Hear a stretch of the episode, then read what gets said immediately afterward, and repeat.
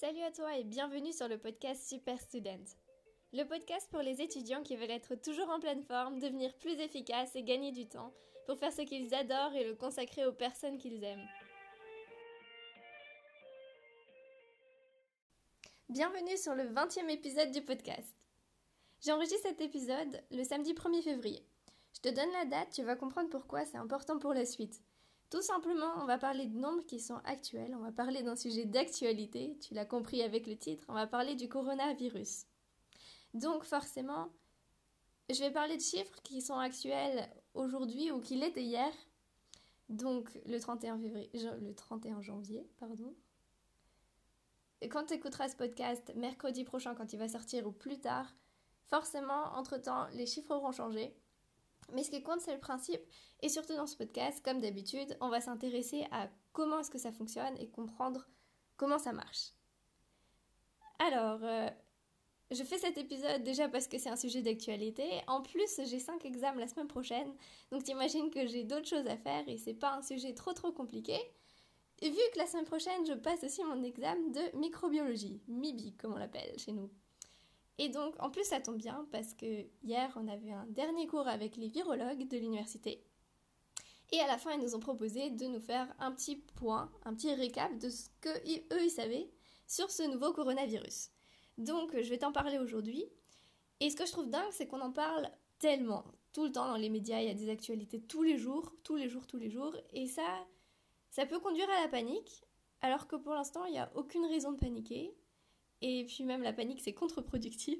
Donc je vais en parler une fois de ce virus pour essayer de te rassurer un petit peu et puis surtout qu'on comprenne comment est-ce que ça marche et qu'on s'y intéresse.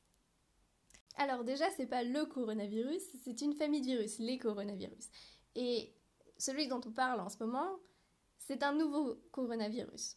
Donc D'abord, j'aimerais te parler un peu de cette famille de virus, que tu comprennes un peu comment ça marche, parce que même si le virus est nouveau, qu'il a muté, on peut quand même en déduire, et entre-temps il y en a certaines qui ont été prouvées, qu'ils ressemblent aux autres, c'est pas complètement nouveau, c'est pas la première fois d'ailleurs qu'un virus de cette famille mute et fait l'actualité. T'as peut-être déjà entendu parler en 2002-2003 du SRAS, j'en ai aucun souvenir pour être honnête, ou plus tard MERS en 2012. On va en reparler aussi un peu de ces deux-là. Parce qu'on peut justement le comparer avec le nouveau coronavirus et s'en servir pour tirer des conclusions sur comment il se comporte. Alors, donc c'est une famille de virus, les coronavirus. Si tu, est-ce que tu saurais dessiner un virus? Donc tu peux prendre un stylo dans ta main ou un crayon, une feuille de papier et tu traces un petit cercle. Tu fais un petit gribouillis à l'intérieur, ça c'est c'est son génome. C'est pas de l'ADN comme chez nous. cette famille de virus là, elle a un ARN. C'est presque la même chose, mais c'est un peu moins stable. Et ça, ça va être important justement pour comprendre pourquoi est-ce que ces virus-là évoluent beaucoup plus vite que nous. Voilà, et autour de ce cercle, tu peux faire des petits pics comme ça. C'est des espèces de, de pinces. Et ce virus-là va s'en servir pour euh, s'arrimer en quelque sorte à nos cellules et pouvoir après les pénétrer. On va en parler justement. Un virus en soi, c'est pas vivant. C'est mort, c'est rien du tout. En fait, c'est juste que tu as dessiné une capsule avec euh, un génome dedans et des petits pics à l'extérieur. Et il n'a pas un but en soi, mais si théoriquement, entre guillemets, il avait un but, ce serait tout simplement de se multiplier. Sauf que il peut pas le faire tout seul. Il a besoin en fait de ta cellule pour qu'elle l'aide à se multiplier parce que tout seul il n'y arrive pas. C'est pour ça qu'il va essayer de nous infecter. Mais en soi, il n'a pas pour but de te rendre malade. Donc comment se fait cette transmission des coronavirus? Tout simplement, à quelqu'un qui éternue en face de toi, qui tousse, qui est malade. Il éternue dans sa main et puis après, euh, il va ouvrir la porte. Donc forcément, il enduit bien la poignée de la porte. Et puis la personne suivante qui va passer par là, ou qui était en face d'elle quand elle a éternué, ben, voilà, elle a chopé quelques particules de ce virus qui vont ensuite essayer d'infecter les conduits respiratoires. Par exemple, la personne va manger et forcément, euh, ou se touche dans la bouche. C'est incroyable le nombre de fois où on se touche le visage avec nos mains. Et donc le virus rentre de cette façon-là dans le conduit respiratoire. Donc d'abord dans la bouche, le pharynx, larynx, éventuellement même plus profondément dans les bronches. Et va essayer de se fixer à tes cellules qui tapissent la paroi respiratoire pour rentrer à l'intérieur et se multiplier. Et c'est là qu'en fait les symptômes qu'on a Les symptômes de la famille des coronavirus, normalement, c'est tout simplement être enrhumé, comme quand tu as pris froid. Euh, c'est des virus assez courants en fait. Et euh, ces symptômes-là, ils arrivent en fait parce que les virus infectent tes cellules et les détruisent. Des fois, les symptômes, c'est même pas à cause des virus, mais tout simplement parce que ton système immunitaire essaie de détruire les cellules infectées et donc ben, il y a des cellules détruites et forcément ça a un effet. Si tu veux savoir comment ton système immunitaire réagit, j'ai fait un épisode là-dessus, donc euh, il faudra remonter dans la liste des épisodes et je te laisserai découvrir ça. J'avais raconté une histoire assez imagée, donc euh, ça peut être peut-être pas mal pour comprendre comment est-ce que ça marche de façon globale. C'est au programme de terminale aussi, donc euh, si tu as envie d'avoir un point de vue global, je te le conseille. Maintenant qu'on a parlé de la famille des coronavirus en général et qu'on a vu à quoi ils ressemblaient et comment ça marchait, on va pouvoir s'intéresser au nouveau coronavirus dont on entend parler partout tout le temps. Alors, d'où est-ce qu'il vient? As sûrement dû en entendre parler de Wuhan en Chine. Et la première expansion, la première fois qu'on en a entendu parler, c'était un marché d'animaux exotiques. C'est assez courant en Chine et surtout à Wuhan, je crois que la ville est connue pour ça. Il y a 4 semaines. Et donc ça, ça nous donne déjà un indice sur d'où est-ce que sort ce virus. Il faut savoir qu'il y a cette famille des coronavirus, il y en a qui infectent les hommes, mais il y en a aussi qui infectent les animaux. Et du coup, il y a des nouveaux virus, en général, c'est soit une mutation d'un virus qui infecte les hommes qui est déjà existant. On a parlé des ARN, il y a beaucoup de mutations, les virus évoluent beaucoup plus rapidement que nous. Soit c'est un virus qui a réussi à passer la barrière animale.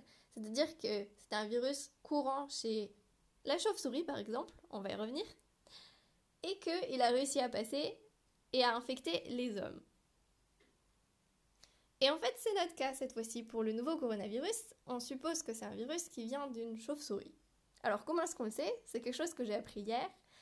Tu peux faire un arbre génétique, par exemple, pour les hommes, et tu vas voir que les hommes sont les plus proches parents du chimpanzé, etc. Et tu vas retrouver sur les autres singes le rang des primates. Et eh bien ça, on peut faire la même chose pour les virus. Et du coup, quand on regarde ce nouveau coronavirus, il est assez proche d'un virus de la famille des coronavirus qui infecte les chauves-souris.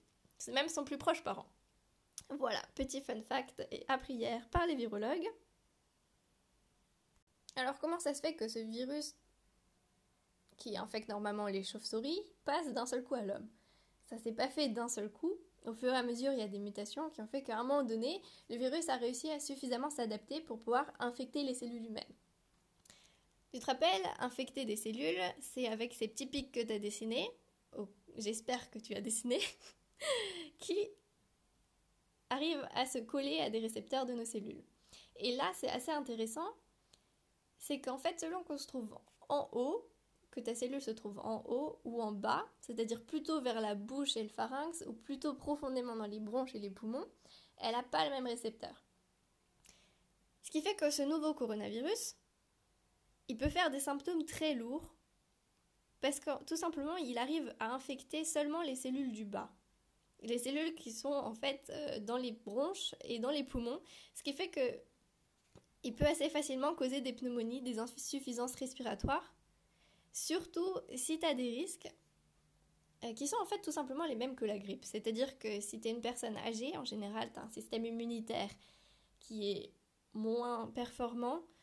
Euh, les personnes qui ont des problèmes de système immunitaire, qui ont eu des transplantations d'organes par exemple, tu reçois des médicaments pour euh, baisser la réactivité de ton système immunitaire. Les femmes enceintes sont aussi des personnes à risque et les personnes qui ont des problèmes chroniques respiratoires, par exemple, euh, l'asthme, pas vraiment, mais euh, les fumeurs en font partie. Voilà, c'est des personnes à risque, ce qui fait que, en comparaison aux symptômes suffisamment légers qu'on avait, genre t'as pris froid, le coronavirus, le nouveau, peut aussi faire ces symptômes-là. Mais si tu ces facteurs à risque, tu vas plutôt arriver vers des symptômes assez lourds qui peuvent aussi malheureusement mener à la mort. On reparlera un peu des chiffres après. Non, même tout de suite. le nouveau coronavirus, si tu fais le calcul à peu près, il a 2 à 3% de létalité. Donc, euh, de cause de décès sur toutes les personnes infectées. Après, si on relativise par rapport aux autres épidémies de nouveaux coronavirus qu'on a eu, MERS et SRAS, dont je t'ai parlé au début, c'était 30% pour MERS et 10% pour SRAS. Donc ça va encore. Pour ce qui est de comment est-ce que le virus se transmet, c'est exactement la même chose que pour tous les autres virus de la famille. Et on dit que l'incubation, on commence à à peu près avoir une idée, elle est de 3 à 4 jours. Le truc, c'est que tu peux déjà être contagieux alors que tu ne présentes pas de symptômes. Donc ça, ça permet au virus en fait de s'expandre vraiment plus rapidement. Et là, il y a un chiffre que j'ai découvert hier en fait avec les virologues en cours, qui est le chiffre de reproduction. Alors le virus ne fait pas de bébé, mais c'est tout simplement à partir d'une personne, combien est-ce que d'autres personnes vont être infectées. Et donc là, on ne le sait pas encore exactement parce que ça fait qu'un mois que ce nouveau virus est vraiment réactif. Mais si on compare avec les autres virus, par exemple de la grippe ou le SRAS, c'est à chaque fois 2 à 3 personnes. Donc à partir d'une personne qui est infectée, elle infecte à peu près 2 à 3 personnes. Et en soi, le virus serait tout à fait normal. Si tu compares avec la rougeole, la rougeole c'est 12 personnes, c'est un truc de dingue. Alors on a dit ce nouveau coronavirus, c'est 2 à 3% de létalité. Ce qui veut dire qu'il y a aussi énormément de personnes qui ont des symptômes beaucoup plus légers, beaucoup plus proches de, du simple enrhumement, d'avoir pris froid euh, ou d'une bonne grippe. Alors comment ça se fait? Déjà, c'est des personnes qui n'ont pas les facteurs à risque, qui ont un système immunitaire plus en forme, ou tout simplement ça veut dire que le virus s'adapte à l'homme. Qu'est-ce que je veux dire par là?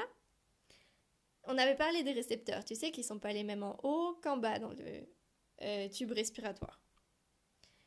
Et en fait, il y a déjà plusieurs virus, parce qu'on l'a dit, ces virus-là, ils évoluent assez rapidement, ce qui fait qu'en se transmettant d'homme à homme, ils continuent à muter et ils vont s'adapter le plus possible et le plus rapidement possible à l'homme. Donc, un virus qui au départ arrivait que à infecter des cellules tout en bas, ben, c'était pas trop pratique parce qu'il faut déjà pouvoir les atteindre ces cellules et en plus, après, il faut pouvoir ressortir pour infecter une autre personne. Ce qui fait qu'en infectant des cellules qui sont beaucoup plus hautes, tu accèdes plus facilement et ensuite tu peux beaucoup plus facilement infecter une nouvelle personne. Après, ça fait que les symptômes sont beaucoup plus légers, donc au final, c'est peut-être pas plus mal pour nous. voilà, c'était la conclusion des virologues hier que le virus en fait a déjà évolué, qui s'adapte à l'homme et que euh, grâce à ça il va pouvoir beaucoup plus facilement infecter de nouvelles personnes. Après, euh, à voir si les symptômes continuent à rester aussi légers ou euh, est-ce qu'il va pas encore muter. C'est pour ça qu'on surveille énormément ce virus parce qu'il est nouveau, on ne sait pas à quoi s'attendre. que les symptômes soient de nouveau plus lourds. Alors, tu as très peu de chances d'avoir été en contact avec ce virus, si tu as euh, des symptômes qui ressemblent à ça, c'est sûrement que tu as chopé la grippe. Mais attention parce que la grippe, finalement, euh, ça tue aussi. C'est d'ailleurs euh, les mêmes risques que ceux dont on a parlé là, c'est-à-dire des personnes âgées, donc de plus de 60 ans, qui ont un système immunitaire pas au meilleur de leur forme, les femmes enceintes. Et donc là, on va parler en fait d'épidémie de façon générale, parce qu'il y a quand même très peu de chances que tu aies été en contact avec des personnes qui ont réussi à sortir de Wuhan. C'est quelque chose de dingue ce qu'a fait le régime chinois là-bas. Il a bloqué toute la province. Rien que la ville de Wuhan, c'est 11 millions d'habitants. C'est. C'est énorme! Et du coup, ben, fais pareil, si t'es malade, reste chez toi. Sans bloquer toute la ville, s'il te plaît. Euh, voilà, comme dernière petite info, les chercheurs surveillent ce virus. Effectivement, c'est un nouveau virus, mais jusqu'à maintenant, il n'y a pas besoin de paniquer. D'ailleurs, en dehors de la Chine, aux annonces de hier, il n'y avait que 82 personnes qui ont bien sûr été toutes en contact, soit avec la Chine, soit avec des personnes qui revenaient d'Uhan. Et euh, bah, les chercheurs analysent aussi euh, ce virus et travaille sur un vaccin, euh, du coup qui sera un vaccin équivalent à celui de la grippe, qu'on conseillerait par exemple aux personnels soignants ou aux personnes âgées. Donc euh, on va voir ce qui va sortir de là. Après c'est important de surveiller le virus, mais je trouve qu'on en parle beaucoup, beaucoup, beaucoup trop. Parce que je suis pas les informations, mais j'ai quand même été bombardée aussi. Mais je tenais à en parler quand même pour tout simplement t'expliquer comment est-ce que ça marche de façon plus précise ce genre de virus. comment est-ce que tu peux te protéger, donc en te lavant régulièrement les mains, en éternuant euh, pas dans tes mains, ni sur les gens autour de toi. Et euh, si tu cherches à savoir comment renforcer ton système immunitaire, mon père a fait un épisode sur son podcast volcanique qui parlait de vitamine D et de vitamine C. Un gros coup de gueule par rapport à tous les gens qui toussent autour de lui, qui sont malades et qui se plaignent et finalement font pas grand chose alors qu'il y a la possibilité de faire beaucoup et c'est même pas si compliqué que ça. Donc euh, si tu es dans ma liste WhatsApp, je te partagerai. Je partageais le podcast de mon père, cet épisode-là particulièrement aussi sur mes réseaux sociaux, donc tu pourras le retrouver là-bas. Donc c'est un virus en conclusion à prendre au sérieux, mais aucune raison de paniquer. surtout que jusqu'à maintenant il a quand même assez bien été contenu en Chine. Le monde entier a ses rivés donc tu risques pas de ne pas entendre parler dans les prochains temps mais pas besoin de perdre son temps avec ça. Et sur ce, pour ceux qui ont des examens la semaine prochaine, bon courage. Pour les autres, restez en bonne santé et allez encore écouter l'épisode sur comment renforcer son système immunitaire, le podcast volcanique. Allez, on fait un dernier petit récap par rapport aux infos les plus importantes de cet épisode et du nouveau coronavirus. C'est un virus du coup de la famille des coronavirus qui se transmet par voie aérienne, donc éternuement, gouttelettes, euh, tout, etc. C'est aussi les symptômes qu'il fait la plupart du temps, donc des symptômes pas trop forts, euh, surtout depuis qu'il commence à s'adapter à l'homme, apparemment. donc euh, oui, d'avoir pris un gros coup de froid, éventuellement, il ressemble pas mal à la grippe. Et quand on présente des risques, par exemple les personnes âgées, les femmes enceintes, les gens qui ont un système immunitaire affaibli, les symptômes peuvent être plus lourds, qui vont aller jusqu'à la pneumonie. Et voilà, on arrive déjà à la fin de l'épisode. S'il t'a plu et que tu penses qu'il peut aider des amis, alors surtout n'oublie pas de leur partager. Pour recevoir les prochains épisodes, tu peux t'abonner au podcast sur Spotify, Apple Podcast ou Google Podcast. Et tu peux aussi me retrouver sur Instagram sous anaïs avec deux n, tiré du bas, urstel, H-U-R-S-T-E-L, où je te partage mon quotidien d'étudiante en médecine en Allemagne et tout ce que j'apprends au fur et à mesure. Porte-toi bien, reste motivé, déterminé et à la semaine prochaine